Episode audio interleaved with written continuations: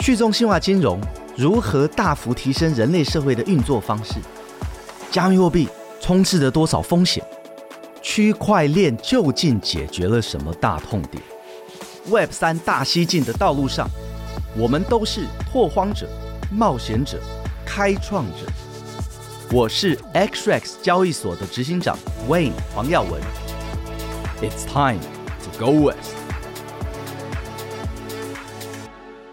Web 三大西进，大家好，我是 Wayne 黄耀文。大家好，我是 Winston 肖慧忠。大家好，我是悠悠。这一集呢，是我们 Web 三大西进系列特辑《什么是货币？什么是钱》的第二集。那我们第一集其实收到非常多很好的回馈，尤其是我们已经说明了货币的三大种类、货币的三大功能，还有记账方式的改变，这比较像是一个基础。那我们接下来的每一集呢，都会深入的去针对某一个特定的议题，跟大家分享背后更多更多的小知识跟小资讯。那上一集呢，我们其实有蛮多的朋友在问我们，就是说，呃，美金跟金融为什么里面都有“金”这个字，其实是带出了很多的讨论。那 Winston 这一集呢，其实我们有很多的题目会围绕在黄金上面，因为呢，货币三大功能里面，其中一个很重要、很重要的就是价值之储藏。对，那你可以跟我们说一下为什么这个很重要吗？因为在生活中好像也不一定会碰得到、欸。诶，OK，嗯、就像我们每一集的开头，我还是要再一次强跟大家强调说，真实的价值就是我们所生产来的货品还有服务，我们对社会所投出来的这些真正的劳力、真正的服务，这才是真正的价值。任何形式的货币都只是会计手段，请大家就是不断不断的记得这一点。当我们都理解这一点的时候，我们在讲的价值到底是什么？其实真的就是你投入的每一分每一秒加总于你。的这个这个 output 这个产出，OK，这个就是价值，OK。但是你的时间会过去，OK。我今天工作了呃十个小时，这一个月工作了三十个小时。我们实质上面如果要做到真实的社会性分工，像是上一期所讲的，我们真的是需要一种通货或者一种货币，它能够去让我慢慢累积，像个存款。所以你可以想象说，其实你的存款。广义上来讲，或更深层、更哲学点来讲，它储存是你的时间所付出去的这个青春劳力，它其实是储存这个。然后每个人的生命是非常有限的。对对，所以当大家在看到这一千块钱的时候，OK，不要再看到它是一千块钱的，你要想的是说，朋友，那是你付出去的劳力，就储存附身在他身上，让你可以未来的消费。所以，如果你是个很勤快的人，你就工作多一点吧。OK，然后动作多快一点吧，一个小时里面工作多点，因为你现在可以储藏的起来。OK，如果说，嗯，我今天给你的是你工作一天，OK，你价值从就给你一盒饭，那种远古的时代就这样子好了。OK，你工作再快一点，我也不会给你多一盒饭，你会怎么做？反正你的价值，OK，就是只值得一一盒饭，你就今天做一点，明天做一点。但是我今天如果跟你讲说，哎，如果你工作没满。多少个小时或者产出多少东西，我就给你一个东西，它是可以让你储藏起来的。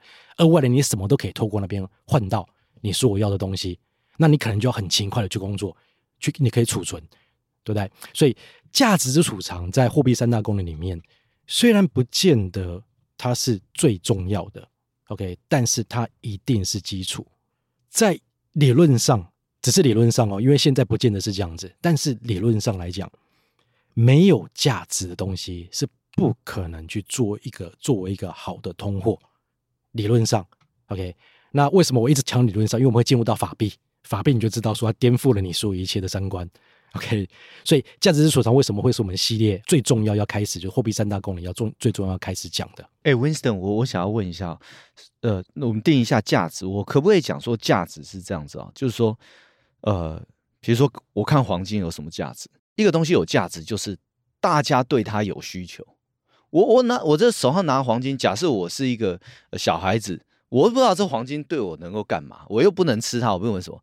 但是呢，大家都要，我拿它都可以换得到东西。反正大家都要的东西都有价值，可以这样讲吗？可以啊，可以啊，它绝对是一部分。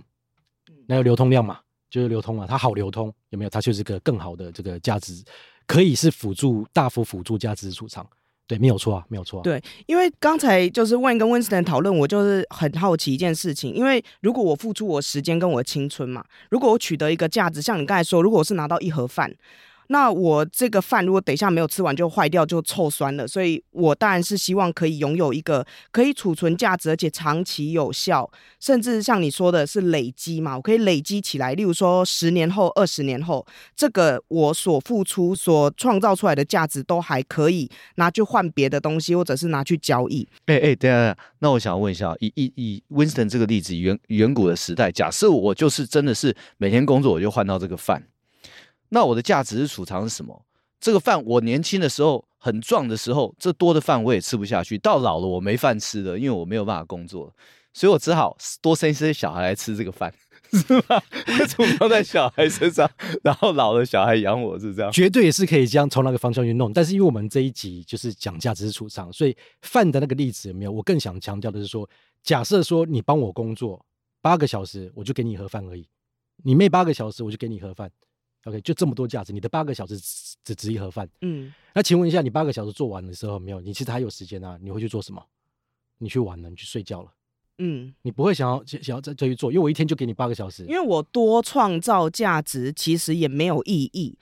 对，但是如果我可以有一个长期的，像黄金这种，我可以留着、可以累积的，然后我甚至可以变成我的财富的，那我就会想要更努力。例如说，我就九九六啊，我就对对 非常努力这样子。是因为你有一个方式能够储藏价值，嗯、对，所以你会拼命的、拼命的、拼命的去做，为了让你未来能过得更舒服。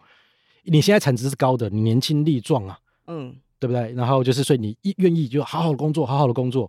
可是，如果你好好工作的 input 是这个储藏不起来的，对对，你就不愿意在这个时间上好好的工作。对，所以价值储藏是个很重要的功能。嗯，但刚才 Wayne 讲的那个例子其实很有趣啊，就是说我自己吃不了的饭，那我要找一个。别的人来帮我储藏，那但是相较来说，它其实是比较没有效率的嘛。对，那如果是更有效率的方法，那会是什么？那最终我们现在看到人类的共识就是价值之储藏就是最好的，就是黄金。但可能会有一个问题，就是那黄金到底是用什么在储藏价值的？黄金就是它真的是定义了，就是所谓的这个钱呐、啊，就是通货的概念，它真的定义了钱的规格。OK，、嗯、那有几个东西就是让黄金。可以，他成为这个地位。我们上一集讲过，他是真的是不知道为什么，他就是很 coincidentally 很巧合性的，各个不同文明互相不知道对方，嗯，却用了它去终结了物品货币的时代嘛，对不对？那其中有几个 OK，就是它的原因。第一个是稀有性，黄金的稀有性，它是限量的，全球有多少它就有多少，就储藏量多少，你挖完就没有了。OK，当然稀有性不代表有价值。但是，请大家反过来记得一点：任何东西只要没有稀缺性，你就一定没有价值。对，我再讲一遍，有稀缺性不代表你一定有价值。嗯，但是没有稀缺性，绝对不会有价值。嗯、OK，这个是铁律，你可以想任何个东西，空气 不用买，没有价值，不一定。古关的空气其实蛮稀有的。OK，第二个，它不可造假，这就很重要喽。要有价值的东西，如果一个东西尽管它很就是大家认同它有价值，whatever，但它很容易很容易就可以造假。嗯，OK，那当然它就不可能是一个好的通货。第三个易辨别，不可造假跟易辨别这两个功能是相辅相成的。我可以做一个非常非常难造假的，但是我没有办法用它，因为大家要辨别它是真的假的有没有，那个技术门槛太高了。OK，、oh. 那也没办法，它不会是好用的东西啊。所以你今天想，呃，法币就是我们今天台币就是通货的一种嘛，对，现代的通货嘛。那今天其实我们拿一张一千块钱，它有很多个方式能够去辨别它是真假。举例，紫外线灯箱。对。可是如果说我们都要依赖紫外线灯箱，OK，那是，每个人就是我每次要收的时候，呃，全身上下都要带个紫外线灯箱，嗯、我才可以做，就是不好辨别。OK，所以为什么它一定会有个防伪线？所以你只要把它往上，呃，往阳光一照射，看有没有那个防伪线，所以它比较好辨别它真假。所以不可造假，易辨别，两个是相辅相成的。对，那如果是这样讲黄金的话，就是很常有人这样拿一个金块，然后咬，这样就是易辨别，是不是？对啊，还有真金不怕火炼嘛。哦，对啊，还有水嘛，可以用水水量法有没有？马上就知道它是不是真金，它它的纯度 OK。再来就是，欸、所以那各式的珠宝哈，后来没有成为通货，大家喜欢他们，但是在辨别上面实在是很麻烦。是啊，我们讲那个那个呃钻石好了，钻石其实也是个我们大家都认同它很高价值的东西啊。可你怎么辨别钻石的真假，太难了，所以它势必势必就是不可以成为一个好的通货嘛。对，然后再来就是它的可携带性，黄金的可携带性简单，放在口袋里面，OK，它的切割性，一个切割到多小都可以切到多小，钻石就输了，对，钻石完全输了，对，然后嗯，它的易保存性，这个就重要了。哦，就不太会什么潮湿就坏掉啦，或者是太阳照射就怎样氧化。大家可以帮我想几个模式有没有？哦，家里烧了，家里的黄金都还在哦。对啊，对啊，对啊。你把黄金用高温熔掉了以后，有没有？它还原的时候，它还是黄金。嗯，所以这是很奇特的一个东西。或者是古代帝王的墓穴，你挖出来很多什么书啊、丝绸啊什么，全部都坏掉了，可是你就是有那种黄金面具啊，这样子都还留着。对，嗯、金灭不掉嘛。当然，好像王水可以灭金呐、啊。有听说，对对，但是但是你看嘛，它的保存技术这么高，千千万万年它都还是原原本本的样子。OK，、嗯、再来就是，嗯，它的同质性，同质性非常的高。可是同质性这个词，一般人可能听不懂，什么叫同质性？你的九九九 K 金跟我的九九 K 金是完全一模一样的。哦，而且你刚才说的可切割性，例如说我黄金，然后切成十等份，那十等份其实都会长一样。但如果我今天去切一颗翡翠好了，这边。透光度比较好，对啊、那边杂质比较多，所以所有珠宝在这边就输了，包含钻石。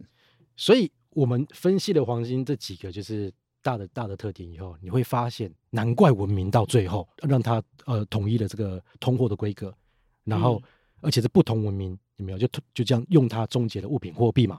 对，所以这是这是你如果这样推来这样脉络推来，所以你只能讲说就是大自然赋予给它原有的这个这个 quality。OK，渐渐的，渐渐的，有没有？它就真的形成了这样子。最后，最后一个东西，当大家开始广泛使用它，OK，、嗯、而且是透过它这些特质，OK，慢慢慢慢随着时间的堆垒，它变成了一种共识。而且你是抹灭不了我的共识。你拿刀子有没有架在我脖子上？有没有讲说喊黄金不值钱，黄金是垃圾？有没有？我嘴巴只是喊而已，我心里你改变不了我。黄金超值钱，黄金绝对不是垃圾。对，因为这件事情很妙，尤其是最近我们不是正历经了，就是美国银行的倒闭潮，或者是像之前我们看到的所有的金融危机。虽然我日常生活中说实在话，我手上一点黄金都没有，我的饰品也不太可能挂黄金这样。可是，一当危机发生的时候，大家第一件做的事情就是，哎，先去买黄金，然后金价先飙涨。对，所以这这个共识这件事情其实真的很难摧毁。那为你之前不是都很。就是你很喜欢的那一本书，对啊，就里面就有提到人类形成共识，然后黄金最终形变成大家都认可的价值。其实它很像是一个宗教的形成。对对，就是、嗯、呃，《Sapiens》是不是这本书？他就分析了，就是说有一些人猿啊什么哈，呃，他们其实呃各种行为还有他的基因结构上很像，很像我们这种呃 Homo sapiens 哈，叫智人呐、啊。可是只有 Homo sapiens 可以形成一个。超过两百五十只的这样子的一个群体的这个这样一个社会哈，那么怎么样形成一个超过两百五十只？那我们现在是几千万人，我们我们都可以有一个呃社会的这个运行的机制运行的很好，其中就是达成共识的能力啊。Somehow 我们这种人叫做 Homo sapiens 智人，可以有办法对一个概念。达成一个很大规模的共识，这样，那我自己又觉得说，其实，在人类历史上面，我们对我们这种人 Homo sapiens 展现了这一点，而且黄金是人类历史上哦最大规模的一种共识，它是跨文明、跨地区，而且还跨时间、跨宗教、跨种族，哇，什么都跨。对对对尤其宗教、种族这种哈，老不真的很难呢。对大家，我我没有办法跟呃，我们两个是在宗教、种族各方面没有办法 agree 的，可是我们都可以 agree，黄金我们大家都要。对对，所以这个就是一个很很有趣。如果大家呃持续是 study 的话，其实黄金对我们人类的文明占何其重要的角色，而且还是现在进行式。大家知道金价涨了吧？对，对吧？疯狂涨了吧？曾经在呃前一阵子之前有没有会有很多人在抨击啊？就是繁荣的时候大家就会抨击。OK，黄金这个东西已经是上个世纪 whatever 有没有？来遇到金融危机的时候没有什么东西涨。然后我想要讲一下带入这个宗教这个概念，为什么我自己觉得黄金是一种宗教哈？原因是因为宗教一旦形成了，然后你让它比如说超过个五百年就好哦，那更不用说几千年了。一旦形成了以后。其实它你很难除去它，意思说它很难消失啊。它的我们所谓 Lindy effect，它的林地效应哈，特别的明显。这样子，比如说你，你看我们讲说宗教，也许我们现在小朋友从小长大，他接受各种科学教育。哦，那他可能在台湾长大，他可能接触到了道教或者佛教；他在美国长大，他可能接触到了基督教。哦，那可能呢，这小朋友觉得说，哎，不对啊，在科学上面这这个理论不通，那个理论，我跟你说，等到有一天你在飞机上面你要坠机或者碰到大麻烦，你一定说哦，随便你想这种，那个那个你是除去不了的。对对对。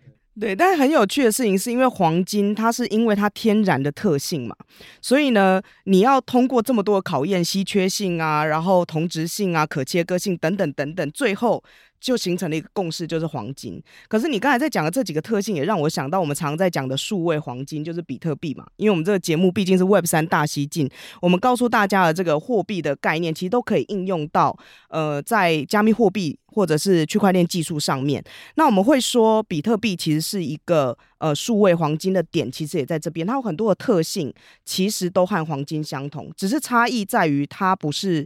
天然就这样嘛，它其实是可城市化的，透过一些特殊的机制设计，而去模仿类似黄金的这样子特性，而开启了另外一个新的货币文明。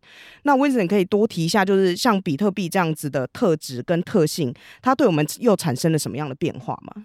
其实我应该是最早在台湾一直推广说，我认为就是比特币就是数位黄金。嗯，OK，最早在在 OG，因为因为呃，应该大家知道我的故事。我在二零一三年的时候触碰比特币的时候，我一开始是持反对意见的嘛。嗯，那后来就是越理解它越多的时候，没有我自己反倒是开始有问号，最终有没有我理解了它是什么东西？实际上面我真的就是因为呃彭淮南在彭淮南总裁在那一年讲的。因为他那一年就在呃电视上讲说，就是嗯，比特币是呃，它不是这个这个货币，OK，它是一种类贵重金属。嗯，哇，这个就是 strike 了，对我来讲是个很大的打击，因为那一阵子我正在找比特币的麻烦，OK，那一阵子就刚听到别人，我觉得你们这些人根本不懂货币，你们不要跟我谈货币，你们根本不知道你们在讲什么，OK，然后就是正在跟大家这个做很这个比特币 maxi 的人做那个呃唇枪舌战的时候，嗯。突然间，哎，终于非凡采访到彭淮南，这个我们的偶像，OK，期待他有没有张开嘴巴？其实我没有期待，我百分百保证他一定会抨击比特币。嗯，结果他竟然没有，他用贵重金属这三个字，贵重金属那是在货币文明里面是什么样的角色？那一个晚上我真的有点 strike，嗯，我真的有点震惊。然后我说，那我是不是要放下成见？OK，再去 study 一次。Study 完了，就是还真的是以它贵重金属这四个字看下去弄。其实过去我们 refer 就是类似黄金，就是黄金，就是这种东西啊，嗯、黄金、白银啊这种东西。OK，然后我真的发现了，我完全发现了，其实它根本在 copy 黄金。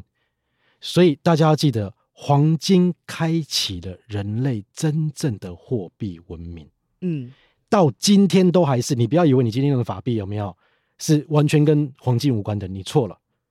你只是还没遇到那个 reset 的时候，这个我们后面慢慢讲。嗯，OK，黄金在我们货币无名，在你太平盛世的时候，你不要来用我，你你不要来管我，OK，就是不要来碰我，装饰品 whatever，OK，你不要遇到这个法币大危机，你 collapse 时候我们会需要 reset，reset 就是重新开启这套系统，它已经瓦解了。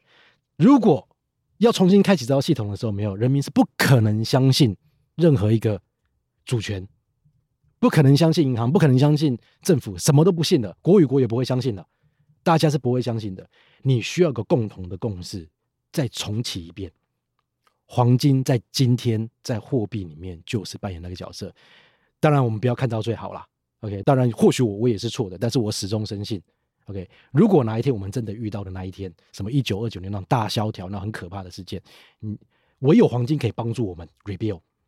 OK，rebuild、这事情不是说我们再把黄金拿来干嘛 trade whatever，但是我 reset 政府的 credit 已经破产了，信用已经破产了，他必须要去借重某个东西，所以有有些事情我是借用宗教嘛，耶稣基督讲的，OK，就是呃呃释迦牟尼讲的，这牢不可破，这是牢不可破的这种这种共识，OK，但是有了黄金这种东西，我们货币我们闯出再大的祸，我们都有机会 collapse，因为我都讲过了，货币其实不需要的，它是要协调大家做做出最好的分工。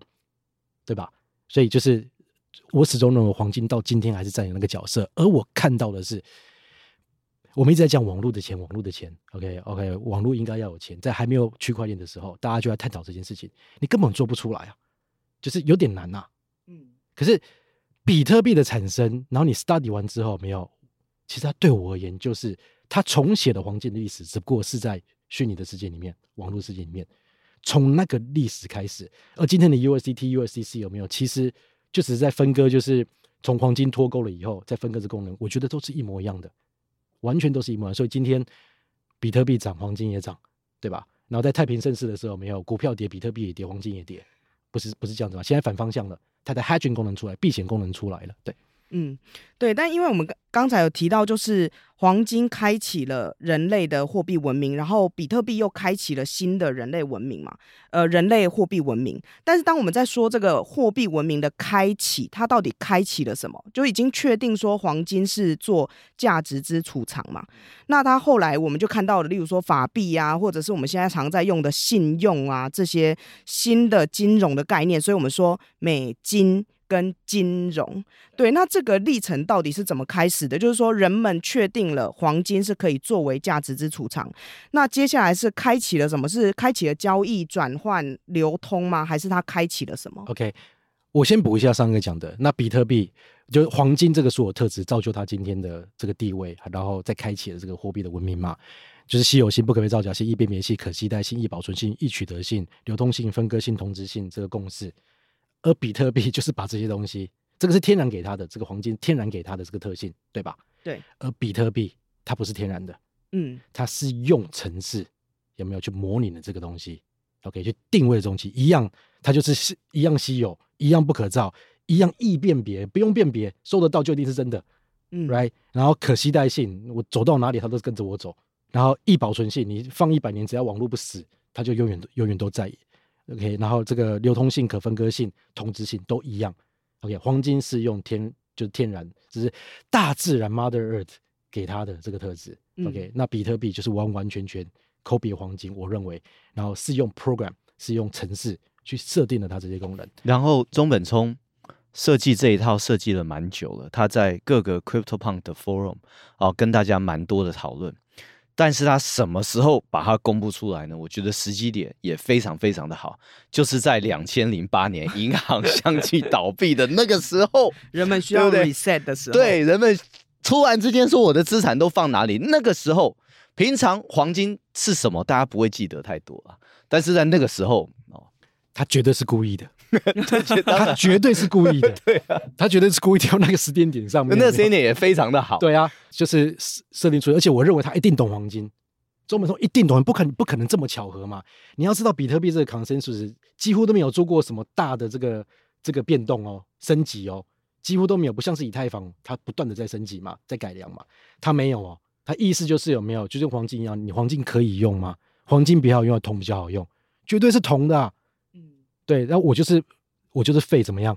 可是我就是要保有价值，所以一堆就是它就不好用嘛。所以我说宗教嘛，对，宗教 之后都不会有什么发展嘛，它它就这样子嘛。对，所以它保存在最纯粹。OK，那为什么就是慢慢的从黄金奠定那个基础，我们慢慢开始发展，像刚刚讲的这个金融啊这些东西，那很简单。OK，以物易物就是交换价值嘛，价值对价值嘛。我们上次讲过，这个叫做单向记账。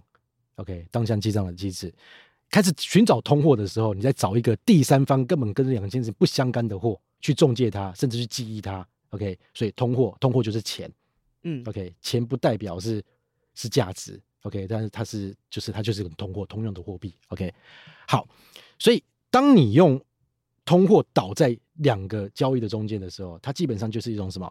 一种错乱和异味。OK，错乱和异味是什么意思？我就是苹果要换凤梨嘛。对对，可是我要把苹果先换成。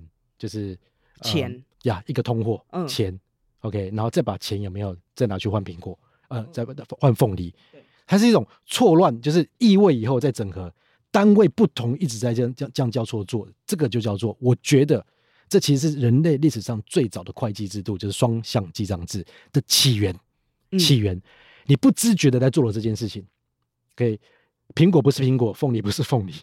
哦，苹果是十块钱，然后凤梨是 二十块，这样。对，类似，它是最早的或者是上次讲的有没有，就是防止值几坨骆驼？嗯，就很难算。Okay, 对，马有没有值几个？就是奴隶，whatever。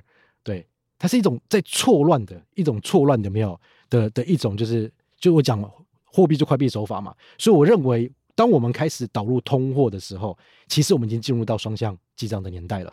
而且其实开始讲同样一个语言，可以这么说吗？因为之前就可能是哦，那一箱苹果等于两只骆驼，或者一箱苹果等于一颗凤梨。可是现在我们终于可以说，一箱苹果就是两百块，这样是是、嗯、类似这样子通货。OK，那扮演这个通货，你要很强哦，你不能乱哦，你一乱了以后，大家就垮台。当大家开始用你来做的时候，就垮台了，对不对？所以很自然的，黄金就是反正我终极不变，你也改变不了我嘛。我十年百年，我就是不变，我就长这个样子，所以它就是这么的稳定。嗯。OK，其实那个时候就已经是类金融了嘛，我们在诶经济嘛，对不对？那你要去疏通经济，你要去就是通过这个经济，你的系统要很稳定啊。什么是黄金？黄金就是一套系统啊，天然的系统啊，对不对？它就是这么的稳定，定在那边，OK，不会乱，就是永远不会乱，也没有人可以改变得了我，有没有？我真的就没有办法变成假的，假的你就没有办法是我，有没有？到今天没有人造得出假的金子啊，对不对？嗯，就是。我就这么的稳定了，所以大家寻求稳定，社会就开始繁荣，用它了。然后它的易切割性又可以切割到那么的低啊，然后它的携带性又这么的好啊，它的所有其他两个通货的功能，在当代也做得非常的好。OK，大家都开始相信它了，开始用它，用它了，所以它形成一个牢不可破，大家对于它的价值的概念，嗯、就是相信它是价值这个东西，已经牢不可破了。既然大家都可以相信我价值，用我来记忆价值这个东西，用我来会计价值这个东西。OK，那接下来有没有我们就开始呃发展了这个经济嘛？那我上上个礼拜讲过，哎，那当然啦、啊，运行一个国家一个群体有很多人，大家的角色是不一样的。有一种角色，它就叫 ruler 嘛，嗯，就是我就统治阶级的嘛，对不对？那统治阶级我们不要把它看得很坏的，那他他有很大的责任，就要保护国家嘛，对不对？那我保护国家的时候，没有，就是当然我需要就是这个全人类最大的共识啊，对，我要更多更多的东西，我才会更富强啊。对，我才可以买到更多的战略物资啊，或者是找更多的邻国，或者做邦交啊，嗯、有没有去去干嘛？所以黄金叙述了，不是只有物品的价值，因为叙述国家的强弱都由它来叙述了，很扯的一件事情。那到后来就是，可是国王的黄金要从哪里来呢？OK，那很难呐、啊。所以上集就讲过，他就开始搜刮了嘛。嗯，但是你是没办法杀死我的共识，就像一个我的宗教，我就是不要讲什么宗教，就是我有个宗教。OK，你就算法院判我说你要，哎，你那个宗教的神不存在怎么样？你最好是我相信你，嗯，我甚至就是你杀了我吧，杀了我没有，我也要。你看这个这个就是这样子。那当时美国就是这样创立的啊。那那那我去找另外一块地了啊。对，所以政府想要把人民的黄金集中在他的国库里面，哪有那么简单？OK，事实上各个文明都发生这个事情哦，包括连台湾，黄金不可私藏。都发生过，没有一个国家没有发生过哦。包括连台湾哦，你可能家里不能放太多的黄金，其他的可能要黄金存折，甚至今天可能都还是哦。对，而且像我之前住在印度嘛，像印度政府到今天都是你家有多少黄金，其实他要你要去注册。对，嗯，所以我要征收的时候可以马上征收。对啊，对啊，然后有些国家就是你可以买黄金，但是不好意思，是就黄金存折。哦，你说就只是在我存折上面有写我数量，我拥有零点零二克，我拥有两公斤，但其实我没有实体拥有那一块。对。对，嗯、那个那个黄金要放在就是，那打仗的时候都要先借给国家，先借出来用。哎，你你让我开始怀疑我自己了，因为我们现在都想说，哦，我有买黄金啊，我有黄金存折，可是我现在仔细想想，我好像真的没有拥有黄金。所以你看，比特币，比特币在这边的设计，它就是可以让你自我自己存啊，真的拥有 self custody 啊。对。然后我们刚刚叙述那个 scenario，我跟你最近发生的，呃，我们讲说那个大萧条，我刚刚讲一九二九年大萧条最近发生的嘛，就是距离我们最近的啦。对。但是黄金变成了，就是我刚刚讲的，这国家必须要拿出来用的时候，没有。最近的历史是在一九九五年的 IMF 危机，当时铁达尼号是疯狂于全世界，你知道吗？有一个国家叫做南韩，看不到所有外来品、外来的电影这个东西有没有？全部不能进口，因为他们国家已经完全没有外汇了。嗯，那个时候韩元呐贬到一个夸张。对，所以那个时候韩国几乎差点破产，南韩差点破产。嗯、这个时候呢，政府麦克风拿起来了，开始对外广播，拜托，国家面临生存危机，请大家把金饰捐给国家。而韩国是个非常非常这个这个爱，就是民族性很强的、很爱国的，有没有？他们的人民真的是把他们的首饰啊、金饰啊、嫁妆啊，全部拿出来给这个这个政府，真的是救国。嗯，然后他们再把这些黄金有没有拿去给 IMF 做抵押，再从 IMF 国际货币基金会嗯借款出来。嗯后来才发生了这个这个金大中开始做这个整合啊，这个把他的整个大集团整合起来，他们才走出了危机。所以黄金救了当时的韩国，就是 Google IMF 危机，就是呃一九九五一九九五年，对，应该是九九五年没有错。哇，真的跟我们这么近呢？是，只是你不知道而已。休息一下，马上回来。Web 三大西进是由 XRX 交易所与数位时代旗下的 Web Three Plus 平台联名推出的 Podcast，每两周推出新内容，由 XRX 的两位共同创办人 Wen 黄耀文与 Winston 萧慧宗，以及执行长办公室资深总监 Yoyo 游指为轮流搭档，与各方嘉宾切磋交流，深入解析 Web 三的最新动态。对，因为黄金救国，一九九七年南韩破产，哦、国民花六十天捐了二十一亿的天价的黄金给政府，是吧？嗯，所以黄金跟你没有很遥远，它还是在你现有的这个货币体系、金融体系占着非常重要的角色，这就是 reset。OK，好，有点扯远了。OK，所以当然啦，这国王就需要更多的黄金嘛，对，然后人民不相信嘛，对，就是。所以这世界最难的东西就两个嘛，把我头脑东西放到你头脑很难，嗯，然后再把你口袋里面东西拿到我口袋，这个也很难，这两件是最难的嘛。所以政府就是怎么办呢？OK，反正活络经济，我很想要发一个我中央型的法币，我可以自由控制的法币。可是你口袋的黄金我要啊，可是我去搜刮有没有？就是会发生什么事情哦？你不管对我做什么事情有没有，我可能容耐度都很高。你搜刮我的黄金，我要叛变了。我真的会站上街头给你，没办法接受。对，你征收我的田地有没有？我可能还没有那么的有没有生气？你征收我的这个税金，什么什么大米小麦，可能没有。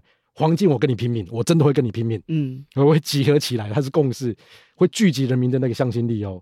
OK，但是很可怕的一件事情，所以必须要慢慢来。所以政府就讲说，那这样子好了，反正我就是我的目的，就要发法法币嘛。OK，那我就先公告。呃，所谓的法币就是在境内最基础的功能，就是在境内有没有？就是呃，有两两件事情，就是法币最基础的这个定义啦。境内唯一流通的通货，嗯，你可以拿来就是买卖东西的，只有一种东西，OK，就叫做法币。对，这第二个，第二个缴税，缴税只能透过那个缴，我不要拿你米了，我我征税征跟你征米征油干嘛？我只要争就是这个东西，所以、嗯，但就像是在台湾法币就是台币，然后在美国就是美元，然后在英国就是英镑这样子。对，所以他想要制造法币，可是他没有那个能力，真的没有能力。你再再强的国也没有那个能力，所以他只能怎么做？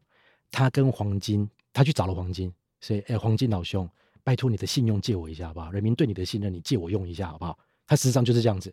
嗯，OK，好，就是很简单，就是他公报了第一代的法币了。OK，那人民就开始错了，糟糕糟糕，是不是要收刮我的黄金？他说，在我们国家唯一流通的法币现在叫做 Winston 币。OK，、嗯、但是大家不用担心，说黄金再也不流通了，不可以流通了，这弱黄金不能流通了。OK，从明天开始就就有一种法币叫做 Winston 币，这是 Winston 国嘛，对不对？但是大家不要担心，准备大家要叛乱哦。哎哎哎，不要担心，不要担心。OK，我所谓的 Winston 币，它就是个金币。嗯，所以你们大家把这个呃，你们家里的黄金给我。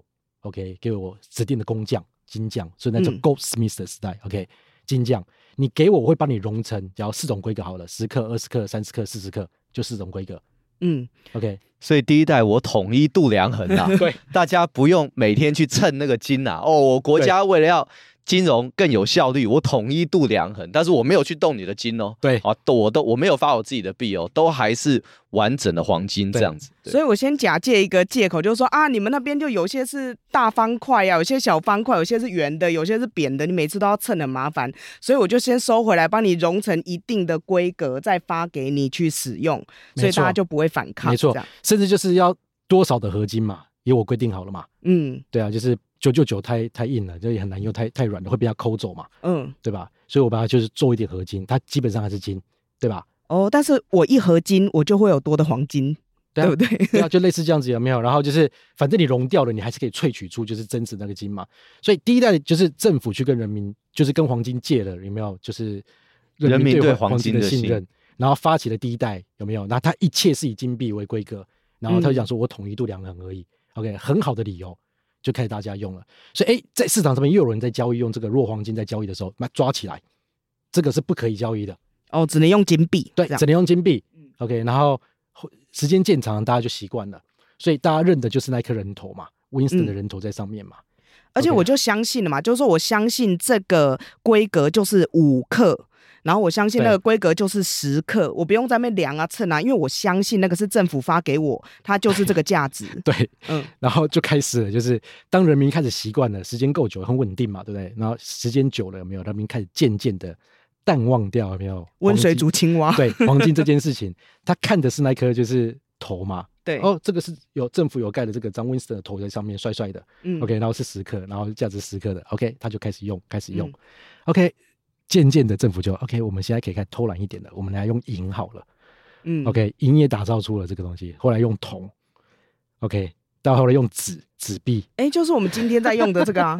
所以我们现在是已经走到很后面，然后真的被骗到不行的吗？对，他就是这样，他就这样，有没有？应应该说让政府有调控。经济的工具啦，对政府的讲法，所以你就看金币变成银币，银币变成铜币，OK，铜币变成我的铁币，whatever。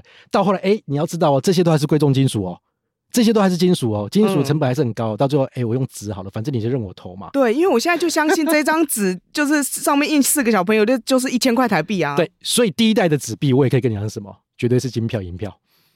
哦，真的金元券嘛，然后但是我们现在就新台币这样子。对，所以就是哎。反正政府盖章的这张票上面一张白纸盖章的票，我说它是一百克黄金，有没有？就一百克黄金，OK，就是金票银票就是第一代的纸币嘛，对啊，纸币，OK，就慢慢慢慢这样这样过去。好了，大家如果觉得这个离我们好遥远，OK，我们刚刚跨入法币有没有？哎，那你刚刚讲的那些东西离我们好遥远，那我再跟大家讲一下，今天在法币的时代里面，OK，不是讲只讲通货而已，法币是通货的一种嘛，在法币的时代里面有没有哪个法币？台币啊，什么是最厉害的？目前为止，全世界最强的不就是美金吗？嗯，OK，所以我可以问你啊，就是日本的钱叫什么？日元。台湾的钱叫什么？台币。OK，有法郎啊，有什么？你不是元就是什么币，就是什么朗卢布 whatever。OK，但是我有美国的钱，美金，美金，美国黄金。哦，对，为什么？为什么只有美国的法币叫做美金？是我们很常听到所谓的金本位吗？是这个意思吗？是。它就是金本位、嗯、，OK，、嗯、没有那个在国王那个时代早就已经金本位了嘛，对，就就已经金本位的概念就已经出来了，OK，所以这个实际过程有没有？其实离我们也没有很遥远，就是二次世界大战之后，OK，那那当然是美国成为强权了嘛，嗯，OK，那那英国慢慢式微嘛，所以这个时候我们还是需要一个国际清结算的货币，哎、okay 欸，而且还真的就是动乱之后，就是危机之后，其实人们又回归到黄金，是、嗯、应该说。呃，那个时候整个全球的这个对于哪一个是呃全球的主要的储备货币的共识已经瓦解了，嗯、因为仗打完了，英国也非常的弱了，这样，所以但是大家又有一个共识，是我们战后我们需要重建，那我们要重建，要让经济全球经济可以再快速的发展起来，我们一定要有新的共识。这个新的共识怎么达成？一九四四年、一九四三、四四年的时候，所以。当然啦，谁都想要当成那个他的他国家的货币是全球主权货币嘛，嗯，对，就主流货币嘛。所以当然英国和美国就吵得不可开交啦。OK，、嗯、那当时就是美国提出来那一套，OK，就是 shut down 大家的嘴巴了。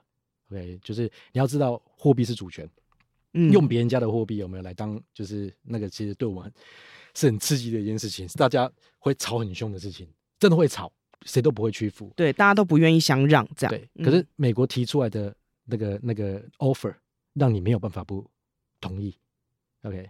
他讲的很简单，就是好，反正二次世界大战之后，没有美国的黄金的全球的储藏量达到达到全世界百分之六十，最多已挖出来的黄金呢，在那个时候六十 percent 都在他他们家。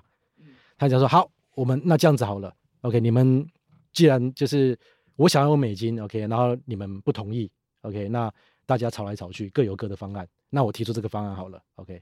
你们听听看公不公平？OK，我们先成立一个东西叫做 IMF，就是国际货币基金会。OK，那大家都用美金就好了。但是，但是不要紧张。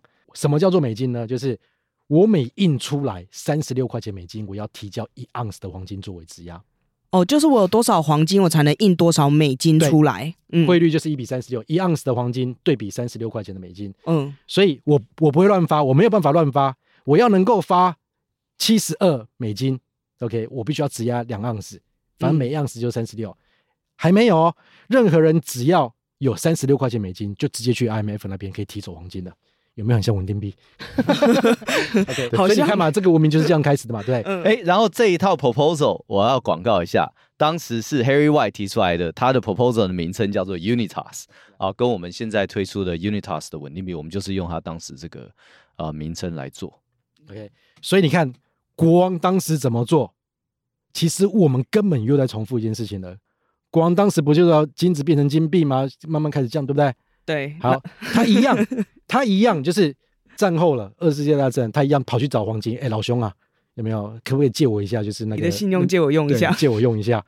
OK，所以一样，他就开始。哎、欸，大家听到，哎、欸，哦，所以你不可以乱印，你印你就要拿。不是你美国自己乱弄，是因为会有黄金这个大家共识的支持，你才可以这样印。对，嗯、而且我拿到三十六块钱，有没有？我还可以去。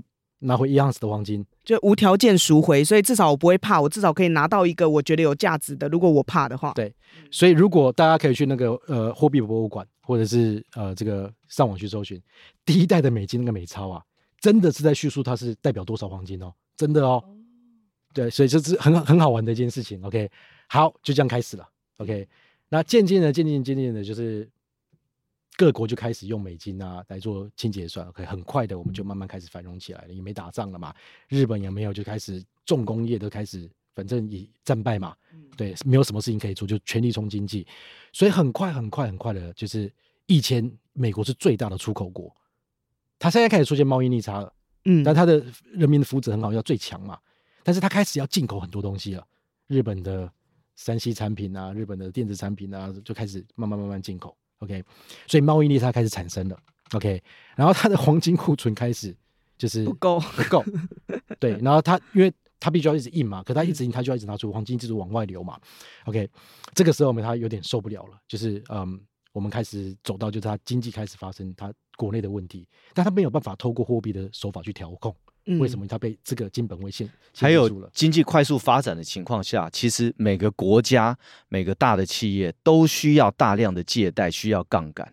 所以你这个美金在外面的流通量，如果你跟华购呃跟黄金，你就是这样一比一挂钩的话，这个整个市场会非常的没有效率。我这样讲没错，对，没错，没错。那这样子来说的话，他不就会开始想要脱钩吗？所以他做了，他想说 OK OK，就是然后。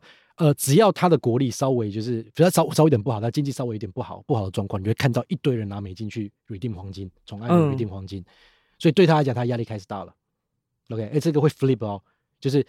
更用美金更强的国，更多的国家拥有美金更多国家，反倒会把你的那个黄金搬回来我们国家。对，就以前百分之六十的黄金都在美国那边，可是呢，因为它出现了这个贸易逆差状况，所以开始，例如说像日本啊，甚至是说像现在好了，可能中国，然后它一直在出口它的产品，那它就可以得到更多更多的黄金。其实它就是国力之间的消长嘛。是是是是是，就其中一个因素啦，就是不见得只是因为这个贸易逆差啦，但贸易逆差绝对是很严重的因素嘛。OK，就是呃，到后来美国人自己的美金都比国外的国国家少，这是个多么荒唐一件事情，对不对？那国外的那些人如果同时间都把美金有没有去 redeem 回来，那那个黄金变成到别的国家去了，就类似这样，所以他受不了了，他就开始哎、欸，那个汇率要换一下了。哦，你说不要再一比三十六是吗？对，三十七，三十七，然后再过一阵子，哎、欸，不行了，三十八，哎，三十九，四十，四十一，四十二，四十三，四十四，到最后没有，就直接讲说，从今天开始有没有？我在印美钞的时候，我不要黄金了，就我不要再绑黄金了，管他我有多少美金，反正我就是有多少黄金，反正我就是要印就是了。一九七零年代尼克森总统，对，嗯、所以就这个就是我们这个叫做 Bretton Woods 的这个 system，就在一九七零年代的时候停止了。从那个时候开始，哦、法币就跟黄金脱钩了。OK，就是再也没有黄金在背后支持它。那背后支持它变成什么？就 GDP，所谓 GDP 吗？所谓 GDP，所以这个会会我们后面会再带入，有没有？嗯、所以大家看到了没有？这个流程根本就是跟当初国王的流程一模一样，它是一样的事情一直在重复，一直在 reset。所以记得这个是我在大学的时候教授跟我说的，我没有查证，OK？因为我不知道怎么查证这件事情。嗯，他跟我讲说，人类没有任何一种法币脱离黄金，就是金本位制、银本位制之后存活超过六十年。他说一个案例都没有。哎，你是说哦，像以前好大航海时代，可能荷兰就很强。因为我们讲美金就好了。嗯你现在用的美金跟之前的美金长得不一样，它绝对不会是一样的。所以一九七零年到现在，如果是要六十年的话，那就是二零三零。哎，这样我会怕、欸，因为我会经历到。对，所以所以他是那样子，很信誓旦旦的跟我这样讲。然后我当然讲说不会啊，那个哪一国的历史，他说你实际看他们的，他只是名字一样，他绝对不是一样东西。嗯、然后他也这样跟我讲了，因为你脱离金本位制的时候没有，他就是十个锅子十个盖开始。变十个锅子九个盖，十个锅子八个盖，盖来盖去不穿帮也没有？但是你在盖子越来越少，它就有一天就是会穿帮。所以他灌输给我们的概念是说，这个法币这套系统脱离金本位制的时候，它不存在会不会瓦解。嗯，它一定会，只是时间的问题而已。然后一瓦解，大家又回去到黄金，再重来一次。一瓦解你就需要 reset 嘛。嗯，就重新再来，因为他也灌输我们这个观念，讲说没有，因为钱根本不重要，重要的是大家协同一起工作这个效率，对吧？嗯，根本没有钱这件事情，所以。当这个法币的系统脱离黄金以后，没有，它真的也是快速的，就反正我就印嘛，叫你赶快弄嘛，对。这就是我们常常听到市场热钱嘛，就是说市场里面充斥的资金的时候，其实可以做的事情很多。例如说，我就可以盖工厂啊、铺路啊、买东西，对，所以它有它的好处，它有它的好处，但是也有它的缺点，就是说，当我不绑定黄金，然后没有一定的价值之储藏在背后支撑的时候，其实我就是在做。类似假的东西出来，对，我后现代经济学的方式去调控经济，它有它的原理。嗯、我我不是去印假的东西，我是要配合我的 GDP。可是因为你印钱这个动作，它是一个开启一个上帝模式，所以你没有人抵制你，所以你很容易超印，好，哦、很容易出错。一出错的时候，你可能通膨控制不了，超膨完蛋了。嗯、这样讲好了，就是。价值是储藏在现代的法币，就走到后来了。双向记账制开启了这道门嘛，它产生了金融嘛，对，金融 就是杠杆啊，对，就是杠杆，融资融券的这个融字嘛，就是杠杆嘛。嗯、所以它让你的经济的效应有没有？就是它可以快速加速是没有错的。OK，然后所以它也容易就是破灭。所以在走入到金本位制脱钩的时代的法币套入金融，实际上面它价值储藏剩什么？你知道吗？信用。哦，就是只剩下 credit 这样子吗？对，为什么讲是讲 GDP 没有错？嗯，就是 GDP 没有错，就是 A，现在的法币的呃，我的美金，我的台币是靠我国家这个生产毛额在在做的，对，但是它不断的在让人民有没有预支生产毛额？哦，就是你要相信我未来两到三年都能够创造出这样的价值跟服务。对，所以我我常常举这个例，OK，就是我们共同生活在这个这个 society 里面，就我们三个人，OK，然后。大家都好好工作，那我是政府，OK，那悠悠是是木匠，OK，啊，他就好吃懒做，其实我们两个都很容易工作啊，你就好吃懒做有没有？然后我跟你讲，哎、欸，不行啊，这样子就是我们一起工作的啊，有没有？这也不计较，可大家都要努力，你也你也听不下去，那我只好怎么讲？我先对我们这 community 举债嘛，OK，我想说，哎、欸，我先举债两万块钱，OK，、嗯、没有钱哦，我举债哦，我直接举债印出两万块钱，那我再跑去跟悠悠讲，哎、欸，悠悠，你帮我订出这个书柜。OK，你帮我订个书柜，我就直接给你两万块钱。啊，你为了要拿这两万块钱就动起来了，嗯，对，你去把这个书柜订一订了，订一订之后你给我了，我是政府嘛，那我就把两万块钱给你嘛。那这个时候我再把这个书柜拿去干嘛？我现在我现在账上有没有是不是欠国家、欠社会两万块钱？我预支了，对，不对？然后我身边是是不是有一个实体的一个柜子？我再把柜子卖出去，拿到两万块钱回来，嗯，再把两万块钱还去给这个国债结束。那这个过程听起来很复杂，最终我创造了什么？不就是创造要你悠悠站起来？有没有对这个社会上面有没有创创造出两万块钱产值？对，而且这个书柜当它被卖出去之后，它可能还会再活络其他部分，例如说有人开书店啊，有人在转手啊等等。所以像这一整套流程，我有没有让你悠悠站起来？有没有创造出了一个书柜的产值就有了嘛？所以概念就是这样子。可是它渐渐变成什么？它让你预支。哎、欸，你要不要买房子？你明明口袋就只有 预支过头，对，一百万有没有？我就让你买，我鼓励你买个两千万的房子。那、okay? 这不就是我们之前经历过次贷吗？的这个危机是有点类似这样吗？我没有。如果如果预支过头的话，它的好处是，就像以房贷来说，对不对？一个年轻人，哎，这个房子这么的好，那如果没有贷款机制，你可能会觉得啊，算了，就像 Winston 讲的，我一辈子赚不到这个。可是我现在今天就可以让你拥有这个房子。如果你押一个三十年的贷款，那你压下去了以后，你有这个消费，你。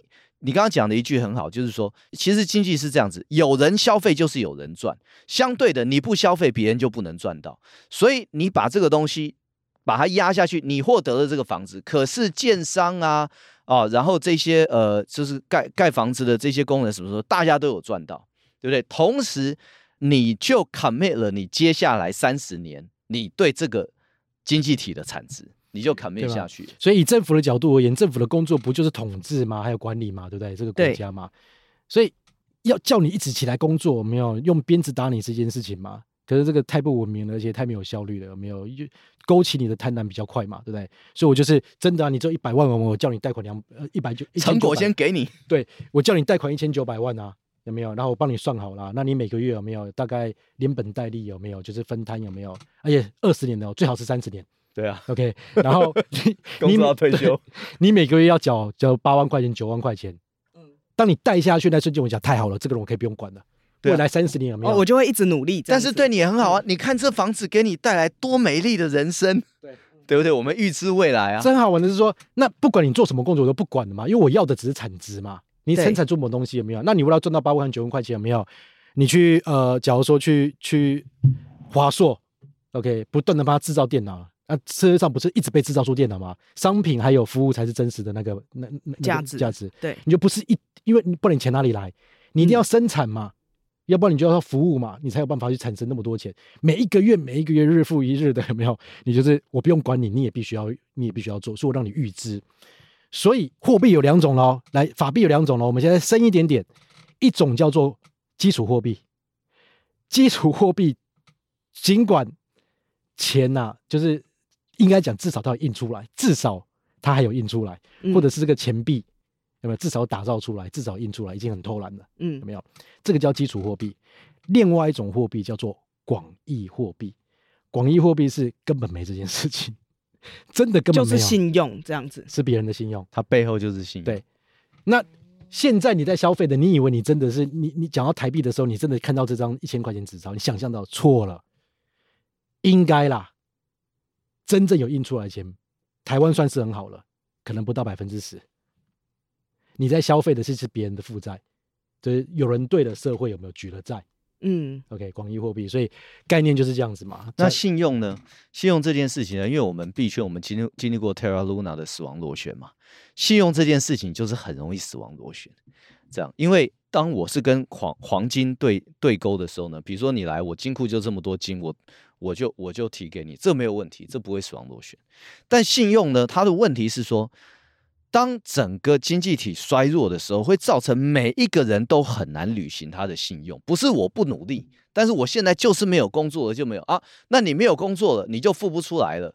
然后你就你就没有办法消费了，然后你的房子就被拍卖了，也就会造成别人赚不到钱了，因为你没有消费，你没有经济能力，这样他的死亡螺旋会蛮快的，还蛮可怕的。所以大家如果还觉得说央行在制造钱，你错了，是商业银行，商业银行才在印钞。央行只是印出了就是基础货币哦，所以商业银行就是大家在处理什么贷款呐、啊、借钱呐、啊、嗯、信贷啊相关的事情。对，然后这个就叫做呃这个准备金制度，这个、就准备金制度嘛，所以意义上是这样子啊，理念理论上是这样子啊。呃，然后然后等一下，温神刚刚讲很重要，所以大家觉得央行在印钱，其实并不是啊。然后像美国，他立国的时候，他是不愿意有央行嘛？为什么？他当时的理论就是。我们要让商业银行每个可以自己去发展、自己去创新、创新出出自己的金融商品，要发房贷、要发车贷、要发什么贷啊？学生贷款，每个这个呃银行自己去创新。那么创新的情况下，如果倒了就倒了，对不对？这个每个银行倒了不会影响到国家，所以当时的美国是不希望有央行。哦，那但是后来大家发觉这些银行大了，当然大家发觉哦，不行啊，我们这我们没人希望倒啊，哦，那所以我们要央行后来救我们。那你可以看到最近发生的，就是说，其实像这三次这三个 S 的银行倒掉呢，央行都出来救，这个其实是很危险的讯号，因为其实你要让这么多银行创新倒了，其实就应该要让它某种程度来说就应该让它倒。嗯，所以基础货币是有印出来的，台币有两种。OK，就是法币有两种，OK，那我们就台币做例子，基础货币就是真的有印出来的、制造出来的，OK，国家有制造出来这是基础货币。那另外一种是广义货币，那广义货币就是呃，跟大家讲它怎么大概跟大家讲怎么做，它就是嗯、呃，假设说呃，台湾的银行、商业银行，OK，它的准备金制度只要十个 percent，等于说任何人只要在银行里面有存款。OK，他被授权，只要保保留百分之十，他可以把这个存款有没有借去给别人？所以，我如果在银行里面存了一百万，其实银行有资格去动用我另外我那里面的九十万，对，去借给别人。他要提拨就是十 percent，就是准备金，有没有？就是呃呃，去去去给央行嘛？对，OK，好好玩的是什么？猫腻在这边哦，悠悠存了一百万到银行里面，所以那是存款，对吧？对，对银行讲那是存款，所以我是银行，我是不是可以借九十块钱？出去给别人，对，九十万，九十万。嗯、好了，Wayne 他要贷款买房子，跟 Fred 买房买房子，可以，所以 Wayne 跑来跟我讲，哎，OK，他要贷九十块钱，反正我我有悠悠的存款嘛，嗯，所以我可以借他九十块钱。嗯、但那九十块我会给他现金吗？不可能嘛，给他现金是不是我就给他基础货币了？对，我不可能给他现金嘛。哦、OK，你要干嘛？你要干嘛？你再讲一遍，你要干嘛？你要跟 Fred 买房子哦，Fred 哦，好，Fred 银行账号来。哦，我就记在他银行账上就好了。我直接拨款给 Frey 嘛，对不对？嗯，所以会变成说，现在会变成说问欠我九十，但是 Frey 有九十块钱的什么存款？对，但是那个是我的九十万，对不对？但我不理你了，OK，真的是这样子。所以对我来讲，就是哎，Frey 在银行里面有九十块钱，哎，那九十块钱我还可以借八十一块钱出来哦，出去哦。哎，所以变成两个九十出来了嘛，对不对？对，就是九十加加八十一，我已经撒出去了。然后在八十一有没有在变变去别人的存款？我一直一直不断的这样子，所以他一直在换手，而且每一次的换手里面，他那百分之九十我都可以拿出来再做一些别的事情。对，对，所以他不断在制造这个广义货币嘛，对不对？哦，因为这就是他讲印钱的过程。对啊，Phrase 账上面根本就从来没有拿到过政府印出来的真真正的钱嘛，他没有实打实的拿到那个钱，但是他觉得他有那个钱，因为账上有他的九十块钱是 Wayne 的信用啊。嗯。完全是 Wayne 的信用啊！只有你的一百块钱是真的，因为你存进来了，嗯嗯、对吧？一百块钱实实在在纸钞给我存进来了，嗯，对吧？那 Wayne 的根本就是我用 Wayne 的信用有没有？就是创造九十块钱的这个这个贷款给他，再用他的信用再创造出下一个八十一块钱给别人。嗯、这个流程，他状况会是怎么样？刚打进去你的一百块钱，到最终用到完了，因为它越越来越少嘛，大概快要十倍。它对市场上面有没有撒出去的钱会快要十倍？所以现在要跟你更贴切的一个案例了，OK？大家不要再卖三倍券了，不要再骂了。你现在知道为什么他要这样做了吧？马英九总统时代的时候，他直接发两千六百块钱的消费券，大家开心，大家嗨，对吧？就这样子。那他创造出多少的这个产值？就两千六百乘上两千三百万人口，大概这样子。但是现在政府为什么想出三倍券？然后骂他又不敢讲哦，对，你要把那个这秘密说出来了。没有，我觉得懂金融的都会懂啦，懂这个东西。他很，他概念很简单，你不觉得政府会这么笨吗？哦，三倍券是说你要存给我一千块钱，一千换三千，嗯、我给你三千块钱。嗯，OK，这个效应是完全不一样的。你给我的一千块钱进入到了银行了吧？对所以我两千三百万人口乘上一千，银行是不是创造出这么多的存款？对，但是它可能又有十倍性的作用，这边就会先创造十倍性的作用，然后我再给你三千嘛，对，这三千再拿出来消费嘛，又三倍，再乘上两千三百万，嗯，所以到后来变变五倍券了，有没有？哦，所以它就是它其实就是呃要活络了嘛，因为我们走到后疫情时代嘛，嗯、我需要大家开始狂疯狂的消费，不是只有发钱给你消费，不是很蠢吗？只是发钱给你消费有没有？它它是我有后果的，那我也同时创造银行的存款，我是不是可以开始放贷？对，所以那个一千换三千的一千放入银行以后有没有？我可以再创造出十倍的效应，广义货币。所以不要再骂三倍券，有没有这个几倍券的？政府没有那么笨的。对，但是从我们刚才讲，就是美金嘛，就是从二战之后美金，然后金本位制，然后后来它就脱钩以绑定 GDP 这样子，然后但是因为这样子，所以政府就获得了调控经济的能力。那调控经济这件事情，如果你做得好，就是活络经济，促进社会繁荣；但你做不好，就变成通膨，或者是你太过控制，又变成通缩。对对对，其实如果是没有法币跟黄金这边脱钩的话，哈。呃，如果我们大家都是用金币的话，就很容易通缩。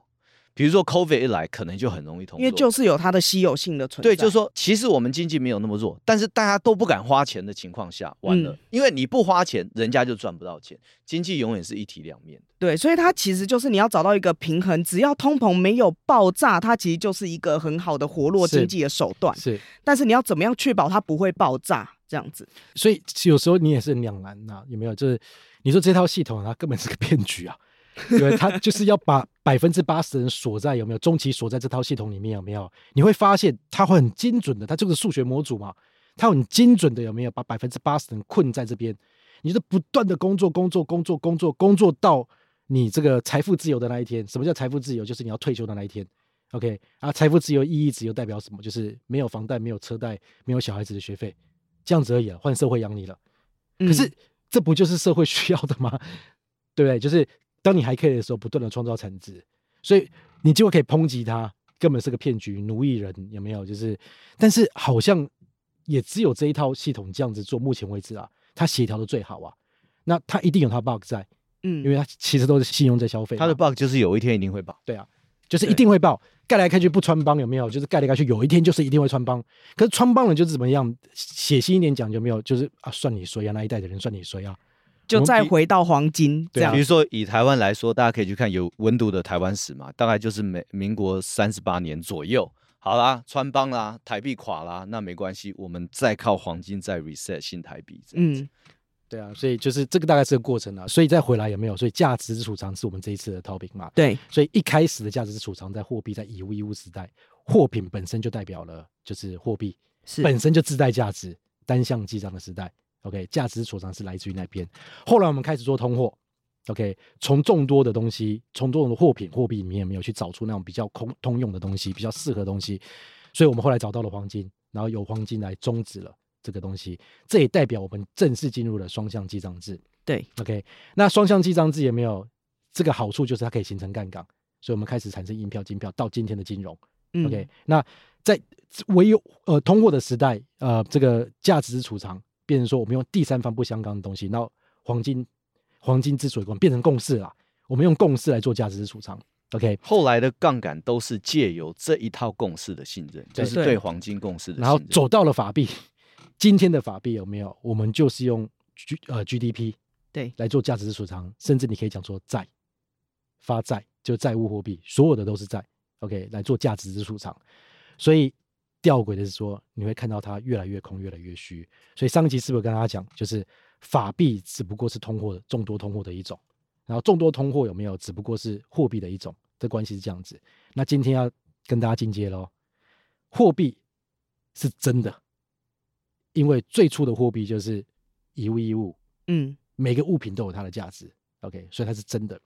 走入到通货的时候，它变成假的，牛不是牛，羊不是羊。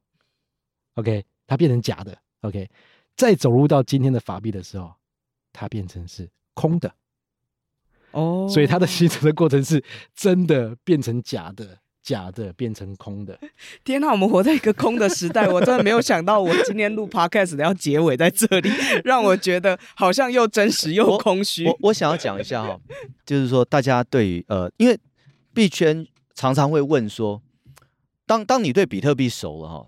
比特币的信仰者常常会跟这个黄金的信仰者问同样一个问题，就是说有没有可能有一天，比特我们回归到比特币成为我们用的钱啊？比如说比特币作为计价的单位，那比如说这次美金如果垮掉了以后，或者在一个几百年以后的未来，有没有可能我们回到一个？全球或者某一个国家用比特币来做三项合一，就是价值储存、计价值单位、交易之媒介合一的这样子的一个钱。我的看法是代表我个人的立场，不代表两位哈，也不代表我们 XEX 立场。我认为是不可能这样哈，因为我们在各位看到了我们怎么样去调控我们的经济，我们怎么样去刺激我们的经济，对不对？我们有确实有效的避免掉了在 COVID 下面的啊、可能发生的通缩或者萧条。对不对？在 COVID 下面，我们靠着撒这些钱啊，我们确实加速了疫苗发展的速度。我们确实啊、没有让全世界在那个阶段呢落入同时疫情啊、药还没有出来，疫苗还没有出来，然后全球进入一个萧条，并没有发生。虽然我们印印的太太过了啊，造成我们现在有可能通膨超膨，有可能进入这个一个衰退跟萧条，对不对？好，但是全世界这一套系统呢，我认为走到今天以后回不去了。那尤其很多这个喜欢这个以太啦，或者喜欢很多应用的，会会说，那黄金或者比特币这两个东西到底有什么作用？尤其在经济发展的好的时候，这两个东西到底跟我们生活有什么关系？刚才 Winston 有讲到了嘛？一九九七年的南韩，或者说呃，民国三十八年的台湾，其实我认为大家可以，我我看黄金或者比特币这种价值储藏上面有很强大的功能，有很长久的共识。比特币当然还没有，黄金有啊，但是比特币刚开始。那我会觉得说，大家可以把它当这个安全带来看哦。如果说没有黄金或者比特币这种非常有强大共识的价值之储藏，作为我们开车的时候的安全带，那开车的话呢，老的开开车方式没有安全带的年代，可能我就是时速二十，最多三十，因为经过测试，不这样子的话呢，稍微一撞人就挂了，对不对？可是我有这一条安全带系着呢，其实全世界金融，你说你说各问各个国家说各个国家希望赚多少钱？没有希望赚多少钱，无上限呐、最多赚多少钱，无上限呐、所以我们现在这个现代经济学模型下面呢，呃，我们其实是在一条无限速的高速公路上面，大家在开车，开得越快越好，这个经济发展越快越好。然后大部分的情况下，你会越开越快，越开越快，每一个世代越来越好，你根本会忘记这个安全带的存在。可是发生车祸。不是说什么呃，不是说会不会，它是这个时间问题，一定会有大车祸。大车祸的时候呢，你就需要这一条安全带在你身上。这个就是我们在运行这种 fractional reserve 的这种 banking 啊，我们由由商业银行印出的广义货币哦，这些你会感觉不到黄金的存在。可是有一天它一定会爆掉的时候，那这个时候哦，又回到大家对于黄金的共识。由大家对于黄金的共识，全世界或者整个国家再凝聚共识，再重新 reset，再来，再重新来过一次，这样 echo 一下。呃，温刚刚讲的，OK，我们刚刚讲过了嘛，就是真的变假的，假的变空的嘛。那这也体现了什么？我们一直强调的，就是真实的商品还有服务才是真实的价值。任何形式的货币都只是会计手段。所以从真的变假的，假的变空的，其实我们不是要抨击啦，其实它就在实现这件事情嘛。嗯，所以这就是个会计的升级。它就是会计的升级。那今天刚问讲的就是，呃，我们今天推崇比特币，我们认为比特币不是说我们觉得说它还是要拿来消费这个这个，那你太小看比特币了。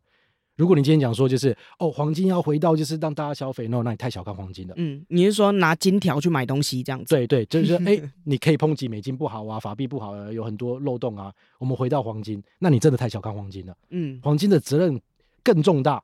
所以这也代表，我认为比特币的责任更重大，它是一道系统的开始。对，OK，所以它创造了什么？我们刚刚讲的是不是单向、双向？对不对？记账，刚刚讲的这一切就是记账模型有没有不断的在演进？这一套双向记账制，我们人类用就是从真的被这个我忘记他名字，现代会计学之父，大概已经七百年前了，一个意大利人，我记得这是他发明的。没有行为的产生，从我们找寻通货就发生了嘛，双向记账。但是真正把它变成会计化、会计标准化的没有，就是他。我可能下一集我找找给你他的名字。我们用了七百年了，大概七七七百多年了，就就用这一套，只用这一套记账的制度记到今天，发展出今天金融。比特币真正实施代表的意义是，它在货币文明史上开出了第三种记账的模式，七百年来没有没有更新哦。